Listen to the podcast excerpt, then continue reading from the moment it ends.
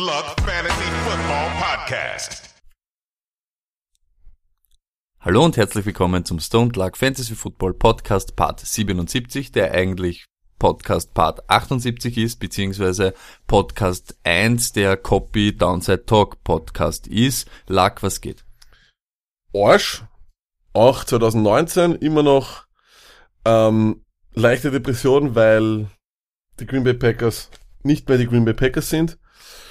Und ja, das neue Jahr wieder da ist natürlich und Neujahr ist immer auch eine Zeit der Depression, weil es bedeutet, in einem Monat reden wir wieder nur über Draft Prospects und sonstiges. Wobei ich aber auch wieder so ein bisschen gestern oder so bin ich irgendwie so ein bisschen über, über Twitter herum stravanzt, wie ein Wiener sagt, und habe mir so ein bisschen angeschaut. Draft, Twitter ist schon geil wieder. Also ich freue mich sogar schon, ich bin draufgekommen, ich freue mich fast ein bisschen mehr auf Off-Season und so, als teilweise auf die Season selber. Was logisch ist, wenn dein Team so scheiße ist wie meins derzeit. Du meinst, dir taugt, weil ähm, 1537 Experten wieder 778 Meinungen und 855 Filme gesehen haben. Genau, und ich freue mich, dass wir dieses Jahr nicht mehr da, dabei mitmachen. Also wir werden, wir werden uns zurückhalten, wir werden das, was wir sehen können, Running Backs, ZB, Wide Receiver, so irgend sowas, aber wir werden uns nur auf Fantasy konzentrieren, haben wir ja ausgemacht, ne? Mhm. Wir werden sicher keine Pancake-Blocks oder sonst was. Wir versprechen hiermit hoch und heilig, wir reden über keinen einzigen Offensive Lineman in der Offseason. Ja, und auch so, ob der jetzt ein schneller, guter, weiß ich nicht, Route Runner kombiniert mit einem super Kombi-Körper ist. Ich glaube, es reicht aber auch zum Scouten von College. Äh, reicht's ähm, nächste Woche Clemson gegen Alabama zum Schauen, dann hast du mal circa zwei Drittel von allen Leuten, die gedraftet werden, Ja, ja. gesehen. Ja. Ähm, ja. Dann noch dazu ein bisschen. Combine reinmischen und so und dann bist Ja, du und die eh schon- Bowl ist eigentlich alles. Die Genau, eigentlich noch alles. dazu und dann kennst eigentlich eh alle, die da irgendwie So genommen werden. Und da, und alles, und ab dann schaust halt Adrian Franke, Draft Nerd wieder, der, die, die, die, Draft Nerd, ja. Draft Nerd wieder 15 Stunden live, äh, live Google Plus, Mhm. ähm, Stream auf jeden Fall. Und, Äh, Ist Franke auch so ein, ein, ein, ein, ein Draft, ähm, ein Tape-Spezialist? Oder ist der eher so Scheme-mäßig unterwegs? Alles klar.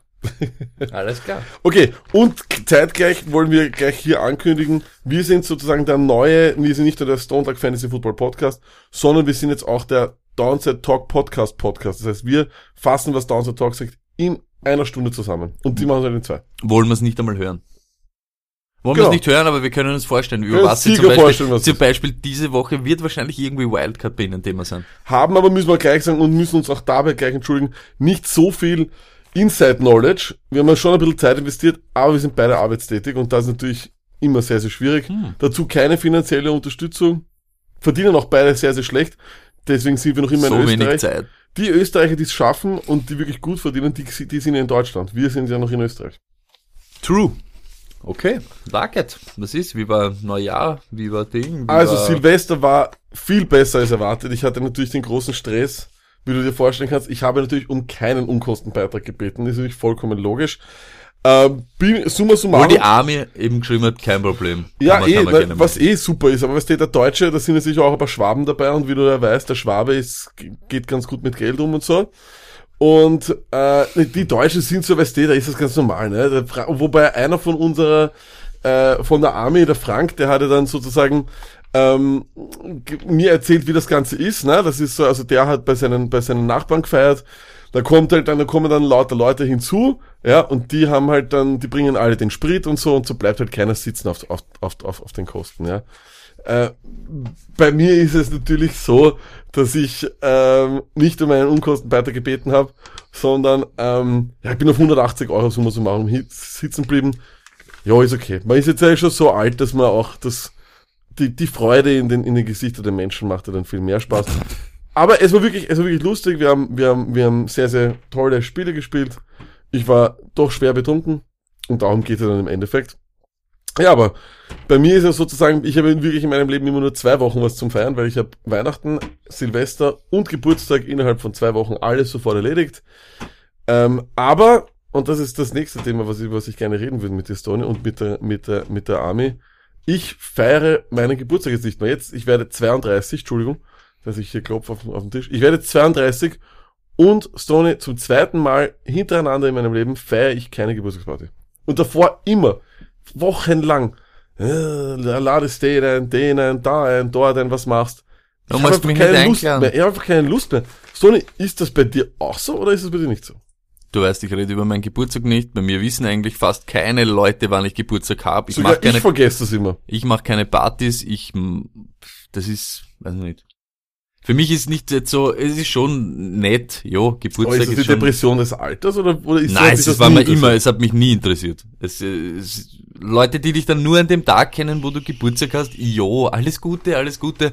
In Wirklichkeit, dann hörst du ihn wieder genau ein Jahr nicht. Deshalb, ich bin ja zwar schon auf Social Media, aber immer nur für uns unterwegs und nicht alleine, wo irgendwie solche Daten stehen. Dann merkst gleich einmal, wie viele Leute, weißt du, nur gratulieren würden, weil bei Ja, denen das aufpoppt. Deshalb ist für mich nie so ein Ding gewesen. Feier lieber einfach so irgendwelche unnötigen Feste. Deshalb muss nicht immer Geburtstag sein. Deshalb kann ich dir auch gar nicht sagen, ob man zwischen 30 und 40 nur noch, das heißt, den nächsten, den du feiern würdest, wäre der 35er. Nein, der 40er. Ich glaube, den nächsten würde ich nur noch den 40er feiern. Ich glaube nicht, dass 35er ein Alter ist, das man wirklich feiert. Ich muss sagen, mein 30er war super. Da, da, da habe ich ein, ein, ein kleines Lokal gemietet. Keine. Eines ist ganz, ganz wichtig für alle Geburtstagspartys und das will ich jetzt mal so ein bisschen in die, in die Menge reinlegen. Ihr nehmt immer Abstand von solchen langen Tischpartys. Kennst du das? Hm? Das ist so, das ist so eine lange, ein langer Mhm. Tisch. Du hast 20 Leute eingeladen.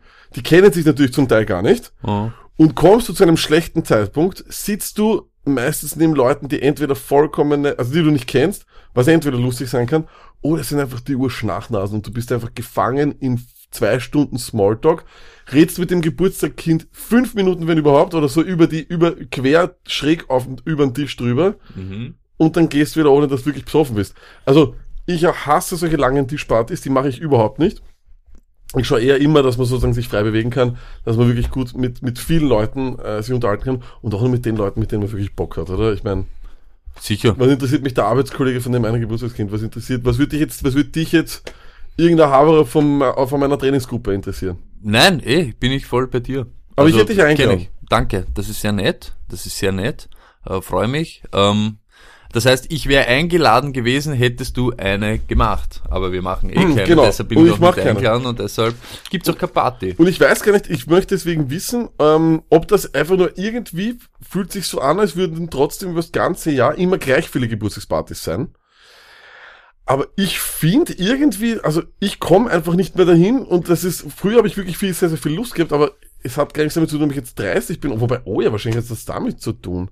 Weil wahrscheinlich viel mehr Leute Kinder haben oder so, ich habe keine Ahnung, aber ich feiere nicht mehr. Mich würde interessieren, ob das bei den Leuten auch so ist, dass die jetzt sagen so, nö, 34 wäre ich, jetzt interessiert mich scheiße.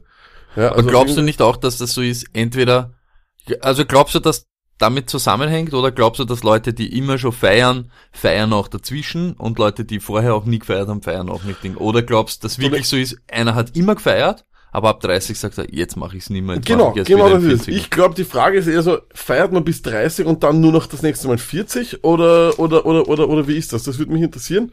Ob ich da jetzt irgendwie ein, ein komischer Typ bin, nur weil ich jetzt sage, 32. feiere ich nicht mehr, den 31. habe ich auch nicht gefeiert. Ist es irgendwie seltsam oder nicht?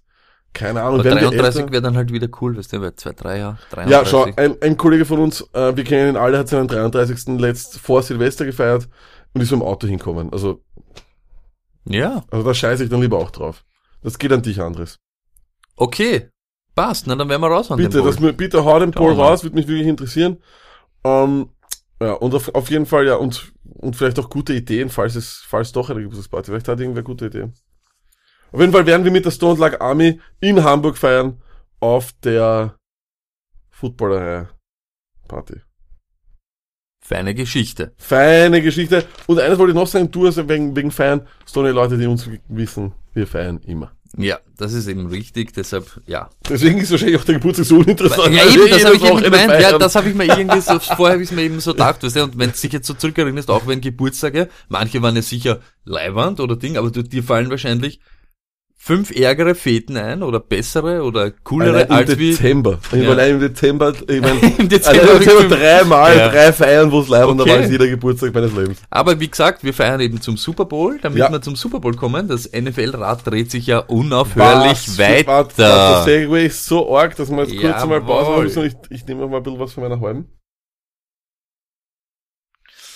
Bitte, Okay, ähm, der heißt ja immer Black Monday, ne? Der hat einige Opfer Ja. gefordert, wie jedes Jahr. Ähm, wir haben uns irgendwie so ausgemacht, wir werden jetzt ja nicht so irgendwie in der Newsfeed für euch sein. Wir werden nur kurz einmal so ansprechen. Wir sind die Zusammenfassung des, des Genau, acht, acht Coaches äh, jobsmäßig sind offen. Ähm, bei den Cardinals haben sie Wilkes rausgehauen, bei den Bengals Marvin Lewis, Vince Gaze, Jets Bowles weg, Bucks Köter weg, Packers McCarthy weg, Browns Greg Williams, Schrägstrich Hugh Jackson, ich weiß nicht, eben weg, Broncos Wentz Joseph weg. Äh, Luck, ähm, so mal kurz, du hast vorher schon gesagt, die Leute dürfen ihr dürft ja nicht so irgendwie ein falsches Verständnis dafür haben. Es ist nicht jetzt jeder, der dort seinen Job verloren hat, ein schlechter Coach oder ähm, hat seine Arbeit halt schlecht gemacht, nur geht halt wahrscheinlich nicht in die Richtung, wie man das Team entwickeln will, beziehungsweise man sieht nicht, dass er, weiß ich nicht, so das Ruder rumreißen kann. Vielleicht manche haben eben andere,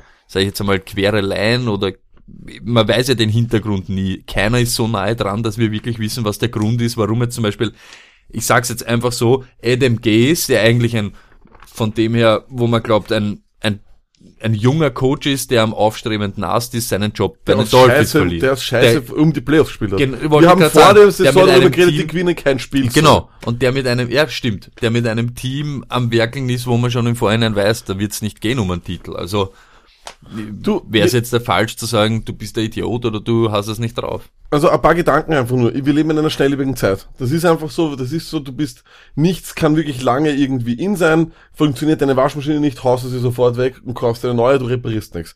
Und wir leben in dieser Zeit und irgendwie sind Coaches wie Waschmaschinen und es ist einfach so, du hast einfach das Gefühl, äh, das funktioniert nicht, wieder schauen. Es gibt sicher irgendeinen von diesen jungen, neuen, super tollen Leuten. Das hast du in überall, nur noch junge Leute sind gefragt, die irgendwas was ganz was anderes machen oder sonst was das ist einmal Kritikpunkt Nummer eins. Ich glaube nicht, dass, dass es viele, dass, ich glaube, viele, viele dieser, dieser Coaches sind unverdient rausgeworfen worden. Vor allem deswegen, weil die Leute, die, die Spieler, die ihnen die Spieler gegeben haben und viele dieser Coaches konnten sich die Spieler nicht auswählen. Die wenigsten Coaches können sich die Spieler auswählen. Aber die GMs bleiben alle in, in, äh, bleiben alle in, in, in Amt und Würde, ja. Also das äh, bleib, fällt mir jetzt gleich ein Arizona Cardinals, der, der Typ wie, Steve Wilkes? na, genau, aber da, der GM dort bleibt, der Buccaneers GM bleibt, also Typen, die grundsätzlich nichts, nichts geleistet haben. Ich meine, ganz ehrlich, Stoney, welcher Coach hätte mit diesem Arizona Cardinals Teams irgendetwas erreicht? Niemand. Es ist einfach ein Kack-Kader, der, der zusammengestellt worden ist und dann diesen Coach nach einem Jahr rauszuwerfen, macht null Sinn. Coaches nach einem Jahr rauszuwerfen, macht nie Sinn. Das ist mal der riesig, der größte Kritikpunkt, den es überhaupt gibt. gibt. Und ähm, wenn man jetzt hernimmt, das, das Gegenteil von denen, von der ganzen Liste, wenn ich mal anschaue, wäre natürlich Marvin Lewis jetzt nach 16 Jahren. Ja. Stimmt. Kein Playoff-Erfolg. Kann man machen. Okay. Hätte man wahrscheinlich, hätte man, hätte man schon viel, viel früher machen müssen. Und damit kommen wir zu Punkt zwei, der mir, der mir sehr, sehr wichtig ist. Ein neuer Head Coach bedeutet nicht, und das stellen sich alle Leute jetzt vor, ich vergleiche es nur mit den Leuten, mit denen ich über die Packers rede. Oh, Josh McDaniels, hol nicht Josh McDaniels, weil dann spielen die Packers so und so, wie Josh McDaniels gespielt hat. Äh, beim Head Coach geht's nicht um ein Spielsystem. Es geht nicht, das ist nicht Madden, das ist nicht ein, eine, ein, ein charakterloser Haufen an 53 Menschen, die alle gleich funktionieren und der Coach hat die. Ein Head Coach hat die Aufgabe, Stoney, es in jeder Firma ist, Ja. zu führen, eine Kultur einzuführen und zu sagen, das und das geht und das und das geht nicht. Sean Payton bei den, bei den Saints, bestes Beispiel. Der hat irgendwie sogar eine neue Kultur mittendrin aufgebaut, wo die schon im Arsch war damals nach dem Bounty Gate. Ich wollte gerade sagen, die, Ja, die, eh. die geilste, die geilste Kultur, die Ja. er dort eingeführt hat, war Bounty Gate. Richtig, aber, aber er hat das wieder, er hat das rumgerissen. Du willst irgendwo einen Coach haben, der eine Kultur aufbaut, so wie es Bill Belichick gemacht hat. Und das ist eben das Ich Ding. will einen Coach haben, der Bounty Gate aufbaut. Das, das wäre auch geil. Aber nein, und darum, darum geht's, glaube ich. Ich glaube, du willst immer eine Kultur aufbauen, einen, eine, eine Stimmung aufbauen, eine, eine einfach sozusagen zu sagen, okay, diese und diese ethischen, moralischen Vorstellungen, die vertreten wir hier in diesem Lockerroom. Das ist das, woran wir arbeiten. So funktioniert das. Das ist die Gruppe, die wir zusammensetzen. Und da muss halt GM zusammenarbeiten und Head Coach. Und vor allem der Head Coach muss halt Toughness haben wollen oder halt nicht oder was auch immer. Und ich glaube, das können wir von außerhalb gar nicht sagen, was die in diesen Jobinterviews besprechen. Von dem her, jeder einzelne Name, der da besprochen wird, wir haben absolut keine Ahnung, ob das gut ist oder nicht. Wir haben null Ahnung. Nichts bedeutet das. Wir können vielleicht darauf schließen, aufgrund der Assistenten, die er dann auswählt, wie dieses Team spielen wird. Mehr können wir nicht machen. Ähm, auch wenn wir keine Ahnung haben, glaubst du jetzt so, weil ich glaube ja, zum Beispiel bei Greg Williams jetzt, ne, bei den Browns, da war es ja in Wirklichkeit jetzt ja kein Rauswurf, sondern es war klar, dass du einmal am Ende des Jahres, es wird verkündet, dass wir keinen Headcoach haben, weil sie eher nur interimistisch gemacht hat. Und jetzt zwei Fragen. Glaubst du, hat er intern, weil sie haben ja jetzt ja nicht so schlecht gespielt, da kommt aber wieder dazu ähm, von Dr. Gary der angesprochene ähm, Trainereffekt, plus diese Trotzreaktion, jetzt zeigen wir es, weißt du, dass wir es doch drauf haben, also es ist nicht alles sein Verdienst, aber ich glaube fast, dass er es nicht so, so schlecht gemacht hat, beziehungsweise dass so ein Typ, so ein bisschen crazy Guy, hat immer so zu manche Leute irgendwie so eine Connection. Hat er, glaubst eine richtige Chance, dass er der Head Coach bleiben könnte? Ich glaube glaub nicht aufgrund seines negativen Rufs in der Liga. Also Okay. das war sowieso schon arg, dass sie ihn ja überhaupt schon äh, interimistisch, äh, inter, interimistisch, Ja. Entschuldigung, das ist ein richtig beschissenes Wort, komisch, ja? ähm, dort ein, eingeführt haben. Ich glaube, sein Ruf in der NFL ist zu schlecht. Und das Ding ist auch, was möchtest du? Was für eine Kultur möchtest du aufbauen? Ich weiß nicht, ob die Browns dieses, wollen sie dieses hard-nosed, tough, defensive-minded Team sein? Eher nicht. Ich glaube, dieses Team wird für die Zukunft sich um Baker Mayfield drehen. Und die Defense wird sicher gut sein, aber ich glaube, die wollen offensiv durchstarten. Die wollen eher einen Headcoach haben, der auch die Offense aufbauen kann zeitgleich und sich wirklich auch darum kümmert. Kann man durchaus vorstellen, dass Greg Williams bei der Defense bleibt, dass, sich, dass sie sich darum Ist das kümmert. für dich eine, eine Option, dass das Ja, wäre, jeden egal Fall. welcher Headcoach jetzt kommt, dass er ihn behaltet? Das, das Ich ist ja auch immer also so komisch. Die nehmen ja manchmal ich so ihren immer eigenen dagegen. Stuff. Ich, ich bin immer dagegen. Ich glaube, wenn jemand irgendwann einmal in einer höheren Position war, kann er in derselben, in derselben, in der, im, im selben Team oder in derselben Firma oder sonst was nicht nochmal wieder. Aber er war ja nur so interimistisch. Das ist egal. Er hat ein Bewerbungsgespräch gemacht. Er hat diese Typen Kommandos gegeben als Head Coach. Diese Position hat schon mal gegeben, dieses Kräfteverhältnis. Ich glaube, das kannst du nicht mehr zurückswitchen. Zurückswitchen ist für beide Seiten sehr, sehr schwierig. Ja, aber, aber ähm, ich und vor allem ja, weißt du, Stoney, irgendwer, wer dann neu reinkommt, du, du spaltest ja den Lockerroom eigentlich. Da gibt's dann immer die, die Typen, die sagen, ah, der Greg Williams war ein viel coolerer Headcoach. ja, aber, aber Und vielleicht na. sagt er einfach auch, weil er ein halbwegs, okay, vielleicht eher nicht so, aber weißt du, ich nehme einfach wieder die Position ein, jeder weiß das. Ich, ich habe ja auch nie so eine Aussage von ihm gehört, er hat sich ur drum gerissen, sondern ich glaube, er war einfach der erfahrenste Coach dort in der Ding, der Ja, man gesagt, das- er hat elf Coaches, elf. Das, das ist ja gleich das nächste, ne? Das ist ja gleich meine nächste Frage. Jetzt da kommt dann dort ein Head Coach, der vielleicht ihn nicht will oder er dann nicht will oder und so weiter und so fort. er will ihn sicher nicht, davon gehe ich aus. Es gibt keinen. Glaubst du auch aufgrund von seinem jetzt negativen Ruf, dass er eigentlich gar keine andere, also dass er das hat, elf Angebote oder von diesen acht Niemals. Teams, dass Nein, er niemals. Deswegen sage ich, also ich glaube, er, kann durchaus, ich, ich glaube, wer auch immer dort Coach wird, wird einen anderen äh, Defensive Coach hineingeben. Dafür, glaube ich, war auch die Defense dort mit dem Talent, was sie hatten, nicht gut genug irgendwie, finde ich. Ähm, und ja, jeder wird sich, glaube ich, einen anderen holen. Das wäre schon sehr weit hergeholt, dass sich jemand dann da Greg Williams antut. Mal schauen, wer es wird. Ich glaube, jedes Team hat irgendwie gefühlt sieben bis acht Kandidaten. Ich glaube, die Packers interviewen jetzt knapp sieben Leute und, und ja, und zum Teil weiß ich gar nicht warum oder sonst was, weil ich diese Typen auch nicht kenne, weil ich nicht weiß, was sie aufbauen wollen für eine Kultur. ähm, Und das ist ganz, ganz wichtig. zwei Sachen noch kurz lag, ja. Die Browns sind ja immer so ein, ist ja wie ein Magnetfeld für Coaches, weil ja jeder dann der sein will, der die Browns wieder on track gebracht hat, beziehungsweise so in die Spur. Ähm, ich glaube aber, es ist jetzt, äh, ist gar nicht mehr so, ist jetzt noch, äh, Leistung ist es immer, ja, nicht das falsch verstehen, aber diese Browns sind ja nicht mehr die Browns wie vor zwei Jahren. Das ist ja ein richtig gutes Team in Wirklichkeit, oder? Das ist richtig, das ist richtig, aber ich, also die Leute sagen immer, das ist das interessanteste Head Coaching Opening. Hey, ich glaube, das kann man gar nicht sagen. Ich weiß nicht, ob es die Browns sind, die wirklich dieses tolle, dieses tolle sexy Opening sind. Was hast du, das ist ein jungen Quarterback? Okay.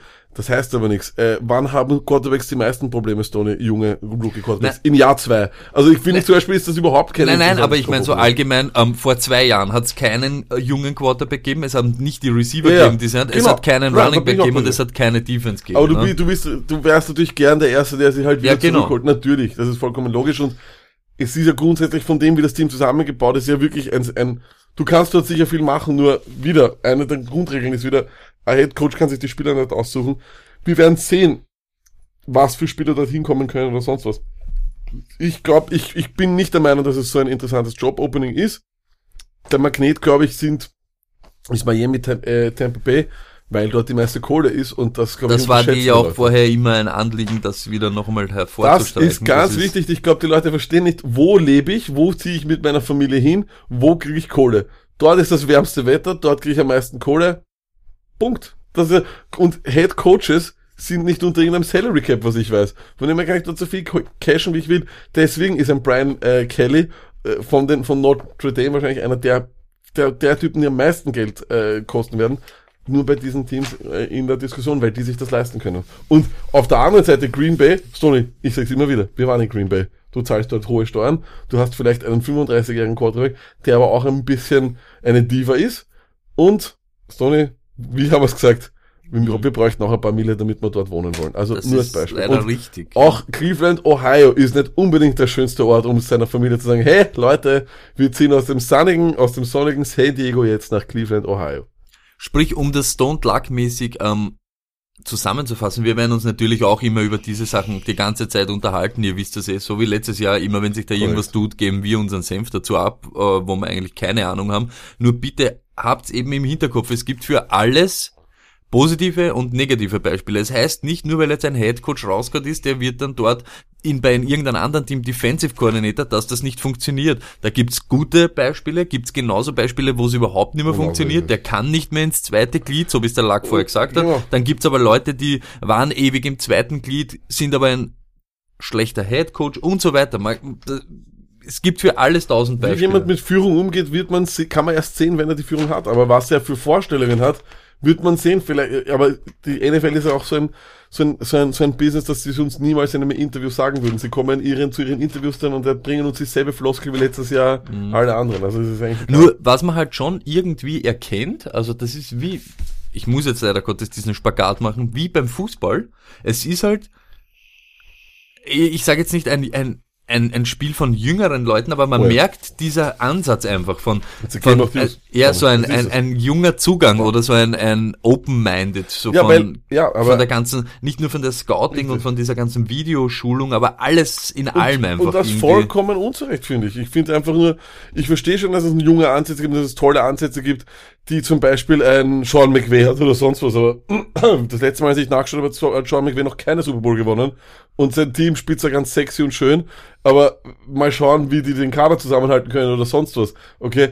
Und, und da zähle ich alle diese jungen Coaches auf. Keiner dieser jungen Coaches hat was gewonnen. Zufälligerweise das letzte Mal, als ich nachgeschaut habe, hat der älteste Head Coach Pete Carroll eine super Kultur aufgebaut in Seattle, als er eine Chance bekommen hat dort und das mit einem, jetzt zum Beispiel dieses Jahr mit einem Kader, der auf dem Papier kacke war. Wir haben, ich habe, Bin ich denen ganz bei niemals dir, die- nur wenn also, ich das Fenster jetzt hernehme, was zum Beispiel ein Matt Nagy, Nogi, Nagy hat von jetzt bis zum ersten Titel von Pete Carroll, glaube ich, hat er knapp 26 Jahre Zeit, einen Titel zu holen. Ja, das ist schon okay. Aber wie gesagt, äh, als Pete Carroll reingekommen ist und so, also ich, ich, ich verstehe schon, aber ey, warum holst du nicht irgendeinen gestandenen älteren Mann? Das ist doch vollkommen okay. Warum Ich, ich tue das ja nicht äh, irgendwie. Ich finde äh, es auch sehr unfair, dass Leute dann zum Beispiel einen Jim Caldwell oder einen, einen Chuck Pagano schlecht reden. Hä? Ein Jim Caldwell hat sie in die Super Bowl geschafft, hat, äh, war 14 and 2, hat, äh, ist, äh, ich habe jetzt nicht so auch schlecht geredet, Was hat- ich glaube, du hast da jetzt irgendwas ich- ein bisschen nein, nein, falschen ich- Hals bekommen. also- Ich habe einfach nur gesagt, dass das eher Nein, in diese nicht- Richtung geht, ne? Dass eh, man eher sich so diese ein Richtung, Stone. Ich kritisiere diese, diese Richtung. Ja, ich weiß nicht, ob man es,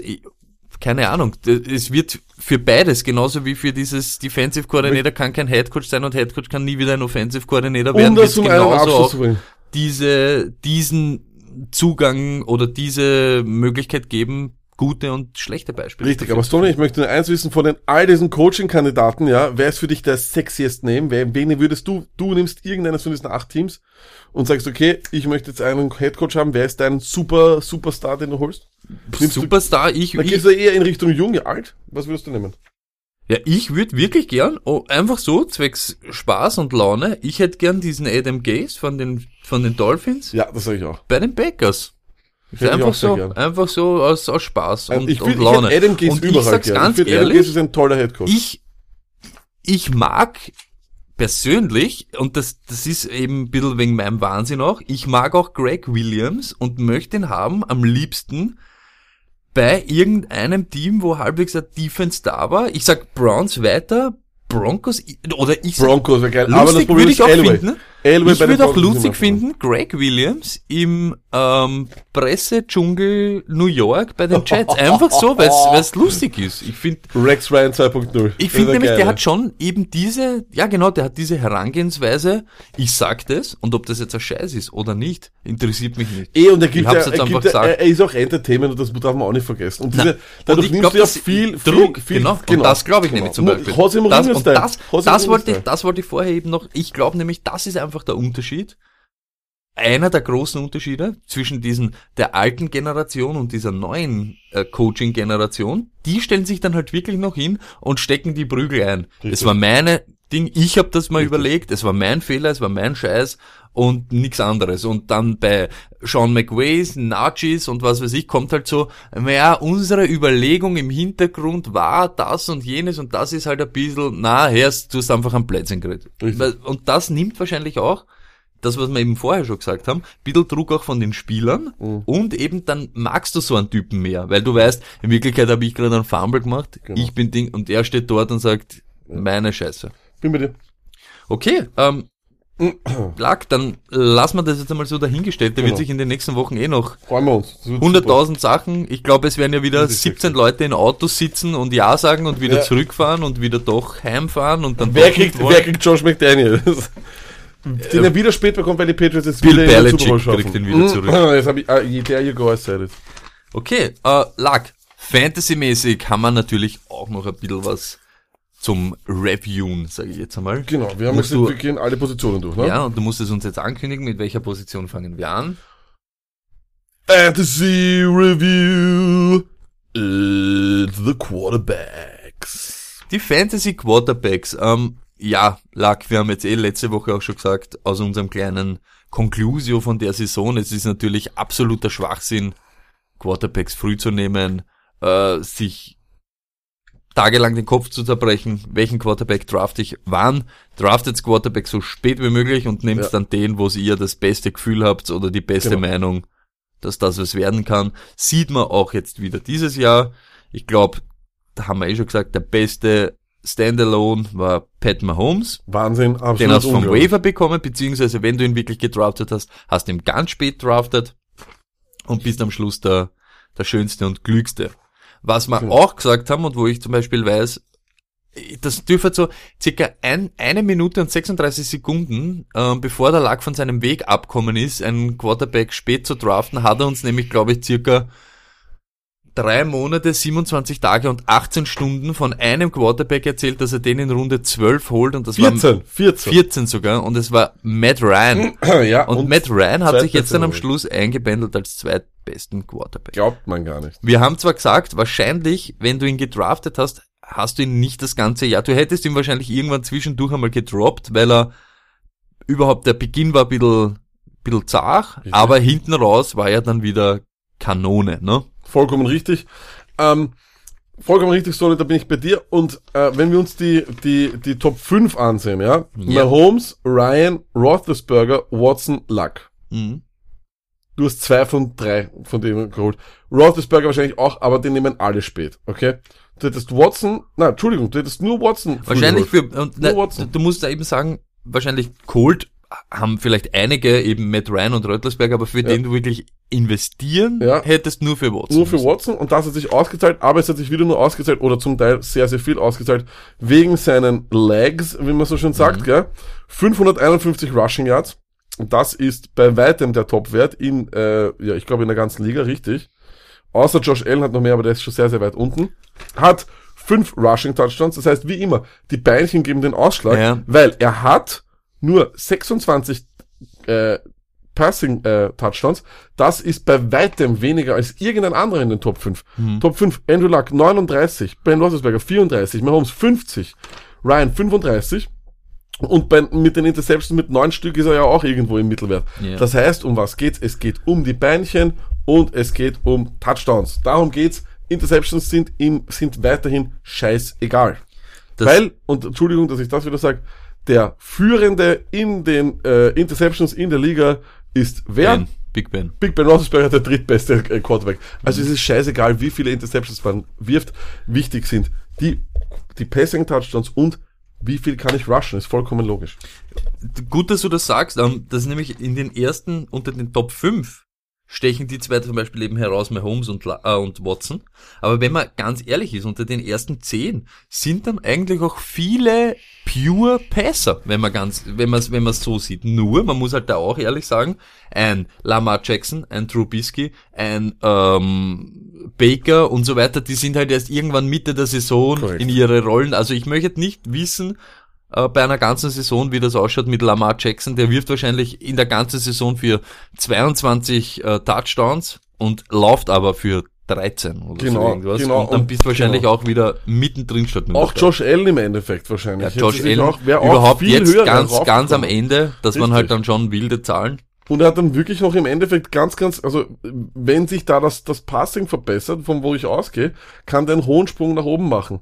Ähm, und das ist schon wirklich sehr, sehr wichtig. Ja, also schon, ich glaube durchaus, Stoney, die Beinchen geben halt den Ausschlag, wenn es halt wirklich dann hart auf hart kommt. Aber natürlich, ich gebe dir schon recht, der Pure Passer ist sicher sehr, sehr wichtig.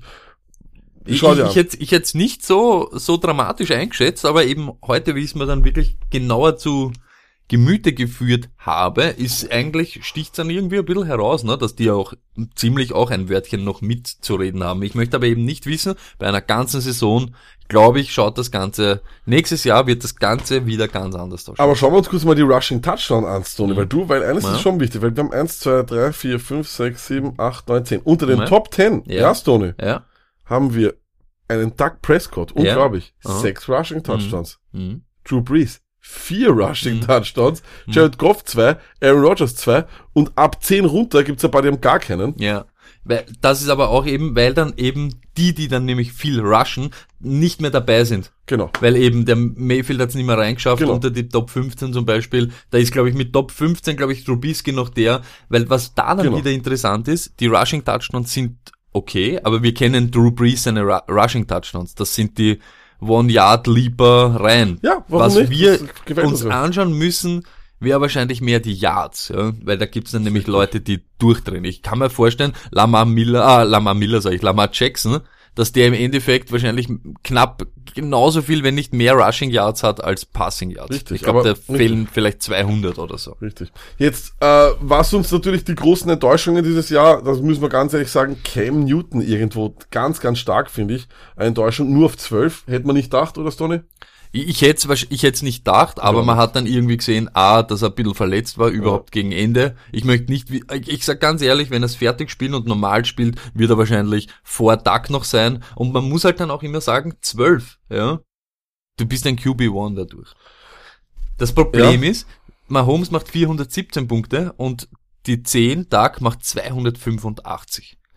Auf 15 macht Trubisky noch 280. Das heißt, 10 und 15, ich glaube, die liegen innerhalb von 5 Richtig, Punkte und nach vorne bist 120 Punkte halt abgeschlagen. Das ist halt auch immer, gesagt, ja.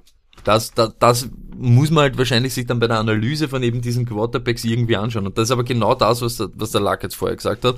Jetzt draft ich in Wirklichkeit, wenn du das so nimmst, Mahomes, Watson und wahrscheinlich auch Rogers Luck. Man muss halt die so sagen, von der Konstante über die letzten Jahre, Mahomes jetzt ausgeklammert, weil er eben erst ein Rookie war, aber die würden wahrscheinlich irgendwo zwischen äh, sechs und acht irgendwo gedraftet werden und Genau. den Rest brauchst du nicht draften und du hast trotzdem dann eben äh, einen super Quarterback. Wenn Genau. du eben sagst, Breeze, Russ, äh, Goff, sicher, wir wissen, schlechte, schlechte Ende auch. Das war Ja, wirklich stimmt. ziemlich dramatisch, aber sage ich auch, weiß man nicht, wie viel die ganzen Verletzungen mit reinspielen, wie viel Genau. schon ihr Kopf mehr in den Playoffs war und so weiter. Genau ja. so ist es.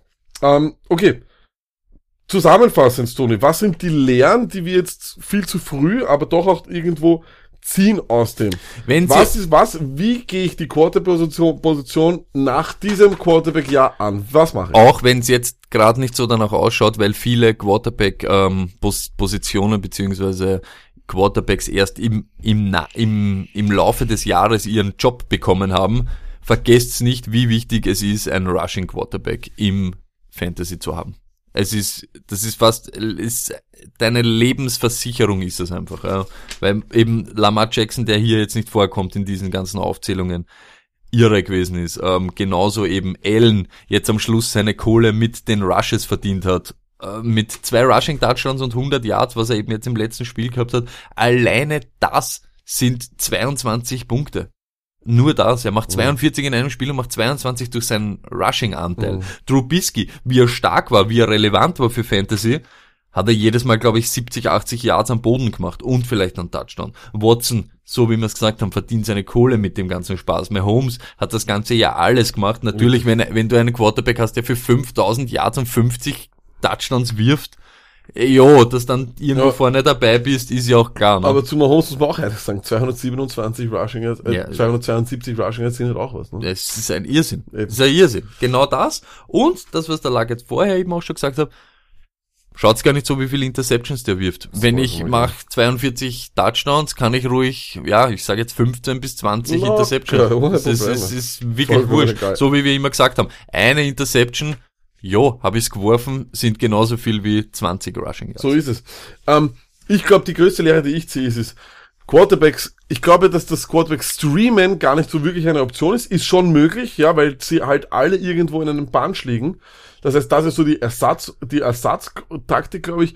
Ich glaube, die oberste Taktik ist, wann pull ich den Trigger, wann schaue ich vom auf, vom Waiverwire, dass ich mit diesen sexy Quarterback-Namen hole, weil hey, habe ich mir vor zwei Jahren Watson richtig, also vor einem Jahr, Entschuldigung, Watson zum richtigen Zeitpunkt geholt und hätte Watson durchgespielt, wäre ich in die Playoffs gekommen und ich hätte wahrscheinlich gewonnen. The same with Mahomes dieses Jahr und ich glaube, dass es nächstes Jahr genau dasselbe ist. Wann ist der Zeitpunkt, wo ich weiß, okay, der Typ ist hot, den hole ich mir, der wird meistens am Waiver sein. Das wird nicht der Fall sein bei Running Backs oder bei Wide Receivers. So einfach ist es. Stimmt, ich bin bei dir mit dem Streamen von Quarterbacks, das ist nicht so das Wahre. Ich glaube eher, Ich glaube, es ist das zweite. Ich glaube, es ist die zweite Taktik. Weil, die, nein, ich glaube nämlich, pass auf, es ist nämlich das, was ich bei Ryan nämlich auch gesehen habe, ja.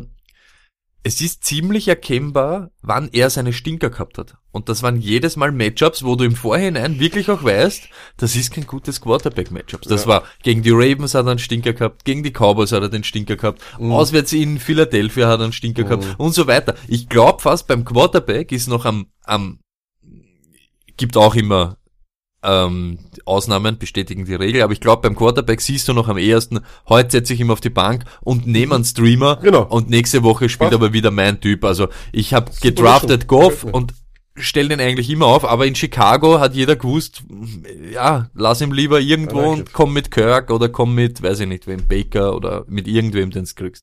ich mag, ich finde, das ist eine richtige, ist eine richtig gute Taktik. Was wir uns also mitnehmen aus dem Ganzen ist, Quarterbacks nehmen wir spät. Nein, wir nehmen sie trotzdem, wir, wir, wir nehmen uns einen, aber wir nehmen sie spät. Wir nehmen nicht gar keinen. Wir nehmen Nein, einen nein, spät. nein. Es so, und dann nehmen wir einen der gestandenen, wenn da einer ist, weil die gestandenen Namen sind doch immer in den Top 15. Ja. Wir schauen, dass wir vom Waiver Pull the Trigger machen. Und wir gehen auf die Matchups und streamen die Matchups. Jetzt an Stand 4.1.2019. Ich fast forward, circa 11. August. Ähm, äh, Rogers, Rogers is a Ding. Und Rogers is a Ding im Fantasy und im Real Life. Schauen wir mal, wen er als Coach kriegt. Okay, Lack. Ähm, spul die, die, die Diskette, sage ich jetzt schon fast, spul's nochmal zurück. Ah, du hast das vorher eh schon gehört. Ähm, die Wildcard Weekend und wir haben uns beim Downset Talk Podcast informiert, was wir euch jetzt erzählen und was wir euch nicht erzählen. Genau.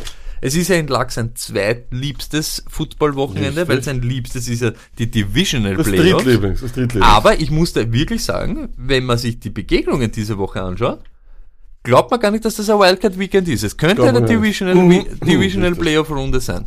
Absolut Ja. richtig. Kann keine sein, weil die Bears spielen und nicht, und nicht die Packers. Ein kleiner Seite. Aber ähm, ich bin vollkommen dir. Zur Korrektur muss ich sagen, mein liebstes Football-Wochenende ist Opening Week. Divisional. Aha. Ja? Zweite Football-Wochenende ist natürlich der Draft, mein Freund. Aha. Und dann erst Wildcard Weekend. Aha. Okay. Fantasy Draft, du? Nein, Einen normal echten Draft. Aha. Okay. Also wie Weihnachten, du bekommst Geschenke. Im Aha, April. aha. Toll. Aha. Okay. Gut, äh, fragen wir ihn Lack in ein paar Monate wieder. Er, ich kann sich an außer Divisional Playoff, weil das erzählt er mir wirklich jetzt schon seit Was circa ist mit 13 Thanks- Jahren. Thanksgiving kommt auch rein. natürlich. 13 Jahren, aber wenn wir ihn in drei Monaten fragen, was seine Lieblings drei Wochenende sind, sind alle dabei.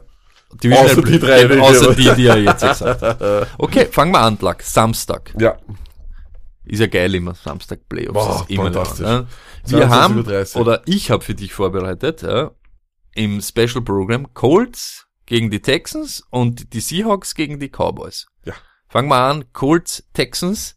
Ist ja geil. Ist ja wieder mal Divisional, Divisional, Divisional. Ähm, Murder Fight. Wir haben es eh schon gesagt, die Texans haben ja einen Streak gehabt von 133 Spiele en suite gewonnen gegen irgendwelche Leute und am besten mit einem Score Unterschied. Ähm, jetzt im Heimspiel gegen die Colts, die ja heiß wie Eisen sind, sage ich jetzt einmal. Ähm, was geht ab, Luck? Wie sind die Voraussetzungen? Erzähl uns ein bisschen was. Real Ganz Football Luck, einfach. let's Real go. Football Luck, Statistik Luck. Ist ganz einfach, Stoney. Der echte Battle, der sich hier abspielen wird, und das der Key Battle ist die Offensive Line der Colts gegen die Defensive Line der Texans.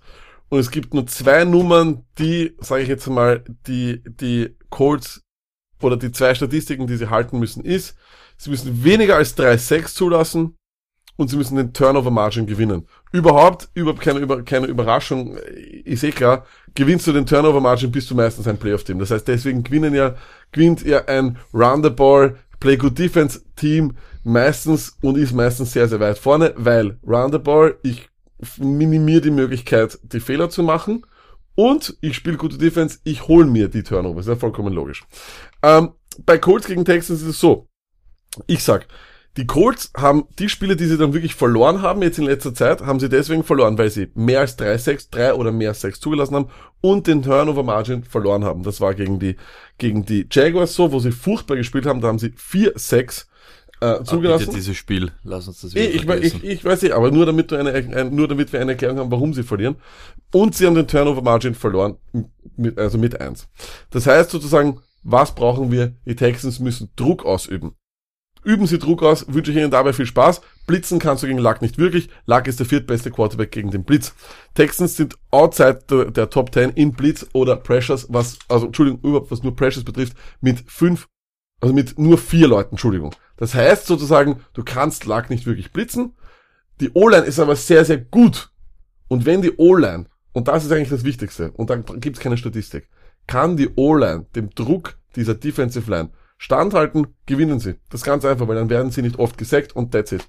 Auf der anderen Seite glaube ich, dass die Texans ein ganz normales Spiel spielen werden. Ganz großes Problem bei den Texans das ganze Jahr war Red Zone Offense. Das ist immer noch ein großes Problem. Da werden wir sehen, wie sich das ausgeht. Aber der Key Battle ist definitiv Offensive Line Colts gegen Defensive Line Texans. Das ist das, wo sich das Spiel entscheiden wird. so rein vom, vom, vom, sag ich jetzt einmal so, was man, was man so am Gefühl, wenn man beide Teams haben sich ja beide wirklich in der, gerade auch in der Defense, schwer gesteigert. Ja. Ich glaube mit, mit Leonard, diesen Linebacker, ein richtig heißes Eisen im Defensive Rookie of the Kann Year. nicht heißes Eisen sein, ist für mich bestätigt. Okay, Derwin James, nix, Ding, Chargers. Ich Toller. Spieler, aber die Statistiken von diesem Leonard, nein, nein, nein, die, Ja, die, eh. die Statistiken vom Leonard, die, Ja, hat, eh. hat sonst keiner. Okay, ähm, ja, Hooker und so weiter, auch die Secondary ist nicht so schlecht jetzt. Also Underrated, besser ja. als, ja genau, besser als man glaubt. Deswegen glaube ich, dass die Ich muss aber auch sagen, die, die Texans haben sich aber auch im, unterm Jahr wieder zu der Defense hin entwickelt, die sie mal waren. Nicht jetzt eben so Ja, diese, Stoney. diese Tiere, ich bin bei dir. um, um das jetzt wieder zum hervorzuheben, diese 40-6 Maschinen da, eben die Defensive Line mit Merciless, äh, Ward, Clowney und so weiter. Aber gerade auch da, Cornerbacks, äh, Honey Badger und so weiter. Ich will dazu nur eines sagen. Ich finde, die Texans haben über das Jahr einfach ihre Siege gegen ganz, ganz schwache Teams geholt. Das muss man sagen, als sie diese, als sie diese, diese Siegesserie da hatten, habe ich, haben wir uns beide angeschaut, haben wir geschaut, gegen die gespielt haben und dachte, ah, das Haben gibt's ja weniger ein Winning Record Genau. gehabt, nur das kannst du dir ja eh auch nicht aussuchen schon, und die musst halt dann schon. auch Das gewinnen. Stimmt schon. Ne? Trotzdem, ich sage einfach, ich glaube, die Colts werden die Key Battles gewinnen und ganz ehrlich, das Tier dieser, dieses Matchups für mich ist ja nicht mehr der Man of, Man of the Match, sondern für mich ist nur noch das Tier wird Quentin Nelson und die Offensive Line sein. Wer, Okay. ist, wer ist für dich das Tier und wer gewinnt? Ich glaube, T.Y. Hilton Ist er Tier? ist, ist ein absolutes Tier und ich glaube, ähm, ich, ich, ich weiß nicht warum, ich hoffe es nicht, aber ich glaube, dass die Texans machen das. Daheim. Ah. Ja, ich glaube, die Texans machen das, was die Hopkins und so, irgendwas wird da passieren. Aber Okay. ist aber, muss man ganz ehrlich sagen, richtig leibende Partie. Richtig, aber das die nächste auch. Hawks gegen Cowboys. Let's voll. go. Ja, vor einigen Jahren hätte es noch ein NFC ähm, Conference Final sein können, müssen, sollen, dürfen, was weiß der Kuckuck. Jetzt Wildcard-mäßig unterwegs. Der ist den, den, den Catch. Muss man ganz ehrlich sagen. Hat's nicht, Auch- das stimmt, hat nicht gecatcht. Ja, na. ja, jein. Ähm, Ja, nach alter Regel nicht, nach neuer schon. Also so wie es ist, ja, aber der ist halt der Pech. So, Hawks Cowboys, man muss ganz ehrlich sagen, unterm Jahr, ich weiß nicht genau, aber ich habe irgendwo was aufgeschnappt. Beide waren einmal kurzfristig in ihrer Division, was ich mir eigentlich fast gar nicht vorstellen kann, letzter. Ich glaube, ex equo waren die Hawks mal letzter mit den Cardinals. Die Cowboys waren sicher mal unten drinnen, äh, wie dann die Giants hier angefangen haben, alles auszuschütten, war es dann wurscht. Und sind dann halt schwer kommen. Aber auch Org, beide in den Playoffs hat eine Zeit lang vielleicht nicht danach ausgeschaut. Jetzt gegen Ende war es immer klarer. Auch da muss man sagen, Cowboys Defense hat sich zu einer Festung entwickelt, überhaupt zu Hause. Und genau da will ich äh, einhaken, Tony. Für mich ist es ein bisschen ein Team von, oder ein Sp- ein Spiel von Teams, die irgendwie gleich aufgebaut sind, finde ich. Es ist Run gegen Run. Äh, 52,7% aller Spielzüge von Seattle sind Runs. Die Dallas sind da mit 10% weiter hinten, aber deswegen, weil sie vor allem die letzten drei Spiele nur 36,9. Das war sehr, sehr wenig. Sie mussten da irgendwie gewinnen. Aber insgesamt, summa summarum, rushen sie zu Hause 47% aller ihrer Spielzüge. Das heißt sozusagen, was erwarten wir? Sehr, sehr viel Running, Running, Running. Ist eh klar, Seattle wird das versuchen, weil sie das das ganze Jahr gemacht haben. Und die Cowboys haben Sieg Elliott und spielen zu Hause. Das ist vollkommen logisch. Das heißt, es wird sich entscheiden, wer von diesen beiden Teams hat die bessere Run-Defense. Das ist Dallas, ist ganz klar. Dallas hat die fünftbeste. Run-Defense und die viertbeste Scoring-Defense. Ich glaube, dass aufgrund der Defense Dallas Cowboys das relativ locker eigentlich gewinnen sollten. Was ist allerdings das Zündlein an der Waage? Russell Wilson. Russell Wilson ist für mich ein Tier und er kann das vollkommen umdrehen mit einer seiner Ma mit einem seiner Magic Moments. Aber an und für sich glaube ich, dass die Cowboys das gewinnen werden, weil sie einfach den Key Battle, und das ist nämlich Run D gegen Run O, gewinnen werden. Und deswegen glaube ich, wenn das Tier ausbleibt, ist es, ist es erledigt. Und daheim auch richtig stark, ne? Daheim auch richtig stark und vor allem Seattle auswärts nicht unbedingt Bombe. Seattle gibt knapp 5 Yards pro Rush zu, das ist viel zu viel. Und ja, es wird, es könnte frustrierend werden, wenn du dann einfach immer wieder zulässt, immer wieder zulässt und Sieg dich einfach auffrisst, gell? Ich, Ich glaube nämlich, dass das passieren Das glaube ich glaub, nämlich. das Das, richtig, da, ich ich, ich glaube auch, ich glaube, geht es halt frustrierend einfach zum Anschauen werden, ne? Und das ist ja auch das, auch wenn jetzt zum Beispiel Dallas 10% weniger ähm, äh, Rushing Plays called, im Endeffekt in diesen 10% von diesen Spielzügen bin ich mir sicher, wieder min Minimum die Hälfte hat trotzdem Sieg den Ball in der Hand, Genau weil er dann mit einem Dump auf Ball beeinflusst und das Spiel ein einfach mehr komplett und- irrer. Du kannst ihn nicht, du kannst ihn nicht wirklich stoppen. Ich kann, ich, ich glaube einfach, dass die, dass die Cowboys da viel zu gut sind. Ähm, Mhm. und sich vor allem die Defense ist einfach gut. Und das ist eben das, um was es geht, Tony. Es ist dann doch im Endeffekt die Defense. Frage ist aber natürlich, und das ist eben auch wieder so ein Ding, Deck ist fehleranfällig. Die Fehler, die fehleranfälligere Mannschaft sind die Cowboys und das öffnet die Tür für die, für die Seahawks. Aber an und für sich, wenn ich nur nach den Zahlen gehe, glaube ich, dass die Cowboys das gewinnen. Tut mir leid, Teddy.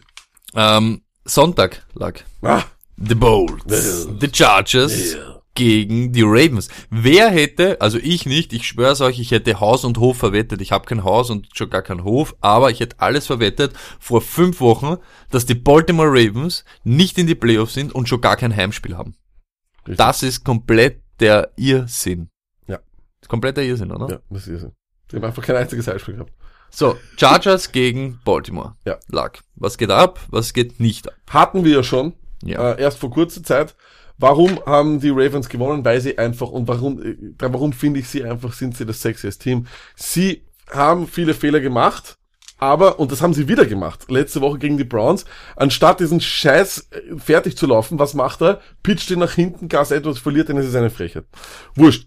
Ähm, das ist also die, auch hier wieder ist die Fehleranfälligkeit dieser Teams das, was den Chargers die Tür öffnet. Nur, die Chargers müssen irgendwo ein Running Game her, herkriegen. Und du musst gegen die Ravens laufen. Und vor allem die Chargers brauchen was, Tony? Die Play-Action. Mehr als jedes andere Team in der Liga. Oder falls das eines mehr der, der meisten. Sie haben verloren gegen die Ravens. Sie hatten im ganzen Spiel 51 Yards Rushing. Das ist viel zu wenig. Denn die Chargers machen die drittmeisten Yards aus Play-Action. Wenn die weg ist, Tony, und wenn dir keiner glaubt, dass du, dass du laufen kannst, dann ist das erledigt. Und deswegen haben sie auch kaum Punkte gemacht, obwohl sie fast gleich viel, gleich oft den Ball hatten und genauso viele Drives hatten wie die Ravens. Deswegen. Aber wenn, die Ravens fallen drauf nicht rein. Die Ravens sind eine viel zu gute Defense. Nehmen die den Lauf weg, was meistens passiert, ist es erledigt. Was musst du also gegen die Ravens machen? Du musst ihnen auch das Laufspiel wegnehmen. Aber, vielleicht sollten dann einmal beginnen die Leute, Gus Edwards einen achten Mann in die Box zu stellen. Stoney, bei wie vielen Prozent seiner Rushes hat Gus Edwards eine 8-Man-Box?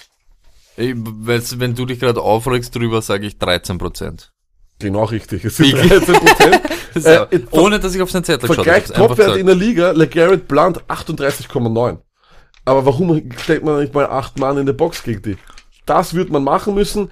Kann Lamar Jackson das mir über seinen Arm gewinnen? Werden wir schauen. Der Key Battle ist allerdings eindeutig die Chargers Offensive oder die Rushing Offense gegen die Defense der Ravens. Wie fit ist Melvin Gordon, wenn man gerade Und dabei das sind? ist das Ding. Ich glaube eben, er ist es gar nicht. Und Justin Jackson war eine schöne Geschichte, aber ich glaube, das ist erledigt. Und es tut mir leid. Ich, Nein, Justin seh- Jackson, nein, das kann man vergessen. überhaupt, ja, nein, nein, nein, die, die, die Chargers waren noch so schwach in der letzten Woche, weil Melvin Gordon so wichtig für dieses Team das, ist. Und das glaub, Problem habe ich irgendwie. Ich glaube, vor ein paar Wochen haben wir noch, hat irgendwer noch gesagt, es ist das explo explosivste Team in der ganzen NFL, überhaupt Ist mit diesen gegen Pittsburgh und so weiter.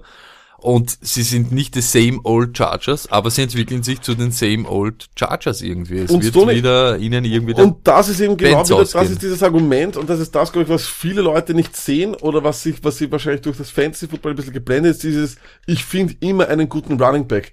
Melvin Gordon gehört zu diesen Running Backs, die nicht nur ein Running Back sind. Und das ist auch ein Le'Veon stimmt. Bell. Das sind keine Typen. Ja, sicher findest du einen Typen, der dir hier und da bei erster und 10, 5 Jahre läuft. Fantastisch. Aber Melvin Gordon ist der, wo du, Entschuldigung, Melvin Gordon ist der, wo du dann, wo Stoney, wo die ganze Defense Ja, ja. die Situationen durchgeht. Bei dritter Ja, und ja. fünf mit einem Melvin Gordon hinten zittern alle und es kennt sich kein Schwanz aus, wenn du vorher auch ein gutes Running Back, äh, ein Running Game aufgebaut hast, was ein Melvin Gordon machen kann. Ein Justin Jackson kann das nicht. Ein Austin Eckler kann das nicht so. Und das ist eben ich, das ich, ganz, ganz große ich bin mir Problem. nur nicht, ich, ich, das einzige, was ich wirklich nicht ganz einschätzen kann, weil wir es jetzt vorher eben auch gesagt haben, ja, Secondary der Chargers plus Ingram Bosa vorne, also da ist schon auch einiges an, an Stoney, Power da. was also. interessiert mich Ingram Bosa? Ingram Bosa sind Pass Rusher. Ja, eben. Du wirst keinen Pass Rusher brauchen. Du brauchst Ich bin- acht Typen in der Box, die Ja, aber, aber, aber lag, ich, Bosa ich ist kein glaube, guter nein, ich glaube, Run-Verteidiger. ich weiß, um was mir nämlich geht. Äh, Da geht es gar nicht drum, ob er ein Run-Verteidiger ist oder nicht, aber wir haben es letzte Woche schon gesagt, irgendwann ist dieses Ding, wo ich richtig spekuliere mit dem Keeper vom, vom Lamar und Richtig. irgendwann ist der Bosa auf der Seite, weil er schon durchbrochen ist und er hat den Ball in der Hand und es wird schäbern. Das, das, die, und das sage ich da schon noch, richtig, das ist nämlich das, was ich letzte Woche bei dem Browns-Spiel ein bisschen vermisst hab. Da war's, ich möchte ihnen nichts wegnehmen, ja. Also ich nehme den Ravens nichts weg. Ich habe Respekt vor dem, wie sie spielen, nur da war diese Gefahr für Lamar Jackson, dass ihm irgendeiner irgendwann einmal so Das aussieht, wird sicher irgendwo- passieren sogar. da, da, das war da nicht da und das ist bei den Chargers schon ein bisschen eine andere, Richtig, andere, äh, sag ich mal, ein anderes Level an Awareness, was er da haben muss. Ich glaube, ich sag dir das so. Ich bin mir sicher, die Ravens können immer über 20 Punkte machen mit diesem Running Game und mit einem super Kicker. Zu Hause sowieso. Ich bin mir nicht sicher, dass die Chargers über 20 machen können. Und das ist ein Problem. Mhm, mhm. Nicht gegen diese Defense, wenn sie kein Running Game auf, aufbauen. Das, das Problem wird sein, wir werden sowieso schon lag, aber wenn du Kommt jetzt unterwegs wärst, wenn du jetzt unterwegs wärst und du würdest aufs Handy schauen und du siehst, ähm, drittes Viertel, drei Minuten noch zu spielen und die Chargers sind hinten 3 zu 20, ähm, Lauf ich nach Hause und schalte den Fernseher ein, weil Philip Rivers. Es ist mir, es, ich finde es Ja. ein bisschen schade, dass die beiden gegeneinander spielen, weil ich finde beide sehr sympathisch. Ich mag Lamar Jackson. Wie kannst du Lamar Jackson nicht mögen als ich, Fußballfan? ich muss ganz ehrlich ich auch liebe sagen, Philip an- Rivers. du Ich sagst aber Ravens, die Ravens machen das. Ja, weil, weil Melvin Gordon kein Tier mehr ist. Wenn er ein Ich muss Tier ganz ist, ehrlich sagen, vor drei Wochen hätte ich gesagt, oder vor vier Wochen, die Ravens haben nicht, nicht einen Funken, Funken, einer Chance. einer Chance. aber und jetzt aber ist Melvin Gordon ziemlich ist nicht mehr. Melvin Gordon. Und Keenan Allen, glaube ich, ist auch nicht mehr wirklich Keenan Allen. Und das tut dann irgendwo weh. Einfach, weil es Spaß macht und weil wir ja ein bisschen brauchen. Bei den Cowboys sind wir uns ja leider Gottes einig, aber da, ich sag noch einmal, da sage ich, die Chargers machen Ja, Einfach so. Okay. Und dann kommen wir zum Spieler Spiele und da werden wir sicher auch nicht einer Meinung sein, das weiß ich jetzt schon, aber in G-Town, äh, die Bears haben ein Playoff-Spiel, das ist schon mal arg, aber die Playoffs haben, äh, die Bears haben ein Playoff-Heimspiel in Chicago gegen den reigning, defending Super Bowl Champion Dick Picknick Foles. Foles. Ja, Stoney, was soll man über die Partie sagen? Ist relativ einfach. Es sind irgendwie am Papier dieselben Teams. Beide spielen diese, so ein bisschen diese, diese, diese, wie, wie sagt man, Option Offense oder Run Option Offense, Pass Option Offense, wie auch immer. Ähm, beide kommen aus dem Coaching Tree von Andy Reid, wie wir wissen. Und beide haben eine gute Defense. Du wirst jetzt sagen, "Hö, die Eagles haben gar keine gute Defense. Naja, die Eagles haben aber eine gute Scoring Defense, mein Lieber. Und zwar, Eagles geben, sind Zwölfter in der Scoring Defense, Bears natürlich die Besten. Ja. Mhm. Beste Red Zone Defense der Liga Mhm. sind die Eagles, aber die Bears sind auch gleichzeitig die sechstbeste Offense, also Red Zones Offense.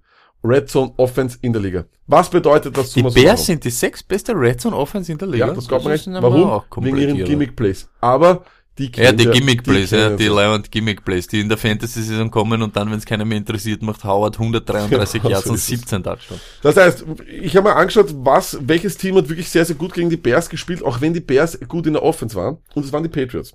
Was haben die Patriots gemacht? Sie haben dem Pass Rush nicht einmal äh, dem Sekunde einer Chance gegeben, dass er, dass er wirkt. Wie machen das die Patriots immer, Stoney? Ja, keine Ahnung. Nehmen ihm das Ball weg. raus, rein. Du kriegst den Ball weg, ist er. Ball, dieses kurze Dump Mhm. off, Dump off, Dump off, Dump off. Das wird wichtig sein. Da habe ich mal angeschaut, ist Foles einer, der den Ball schnell raus, raushaut oder nicht? Ja, Stoney, er ist es. Die Besten der Liga, das sind Breeze, das sind Brady, das sind die Typen, die den Ball bekommen, Dropback, fatz, er ist draußen.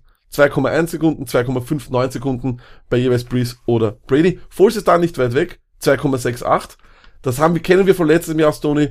Wenn er sein System bekommt, wenn er kann das super lesen, die, diese Pre-Snap, er weiß, was passiert, du kannst ihn kaum blitzen, er kriegt den Ball schnell raus, vor allem auf Leute wie Ertz und, und das ist dieses Jahr für mich der X-Faktor und ist Da ein Tier jetzt. schon.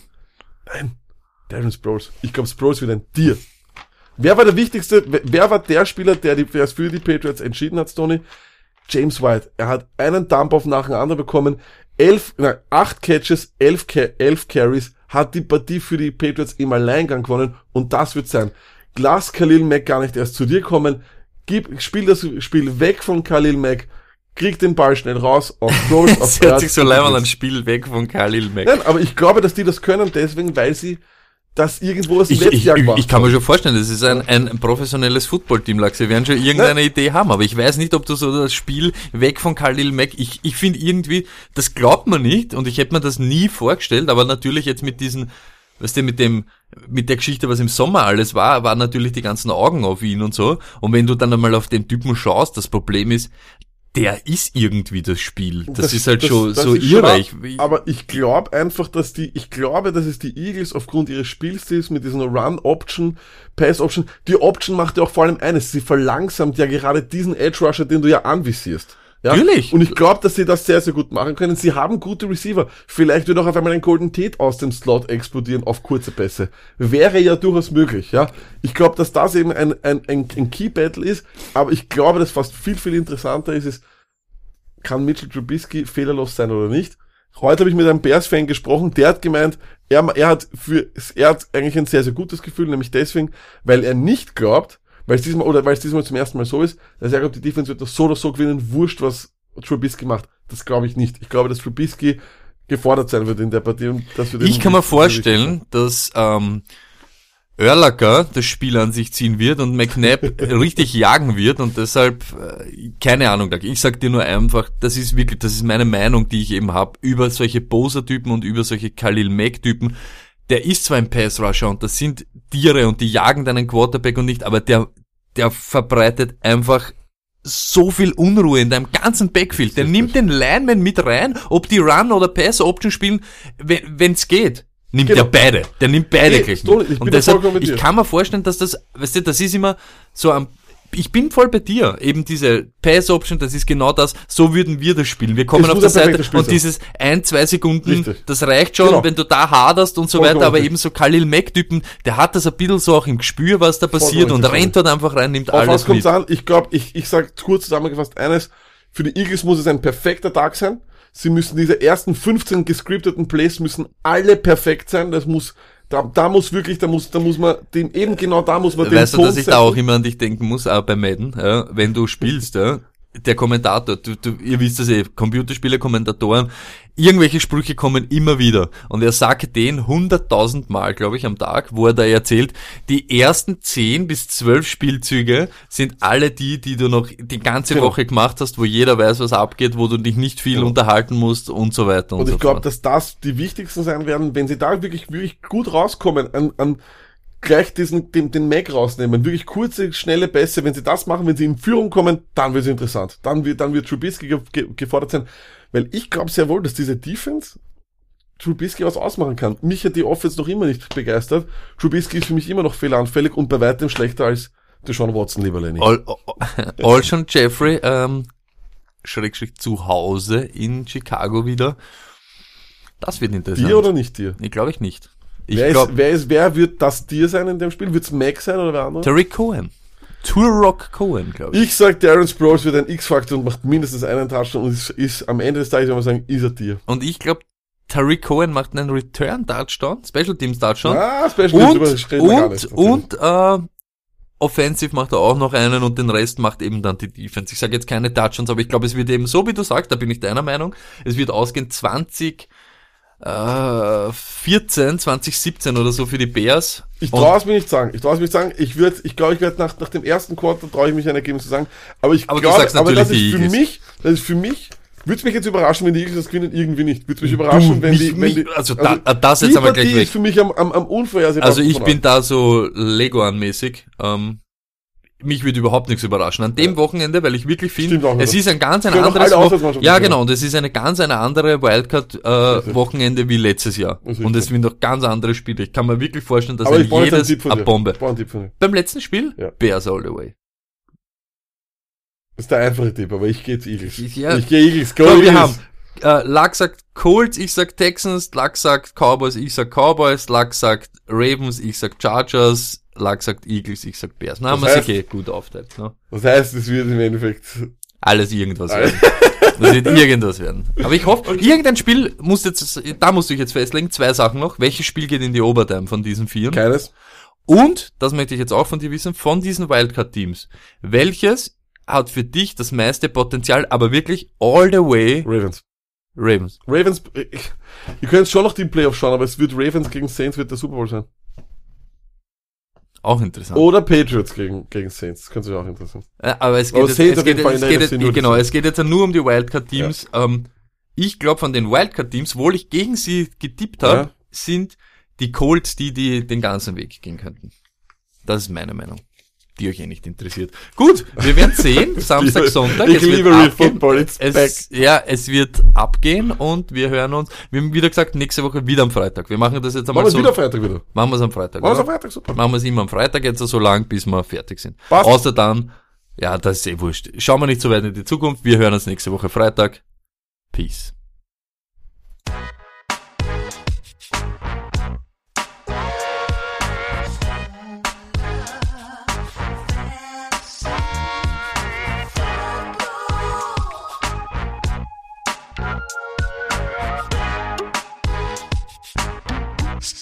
Luck Fantasy Football Podcast.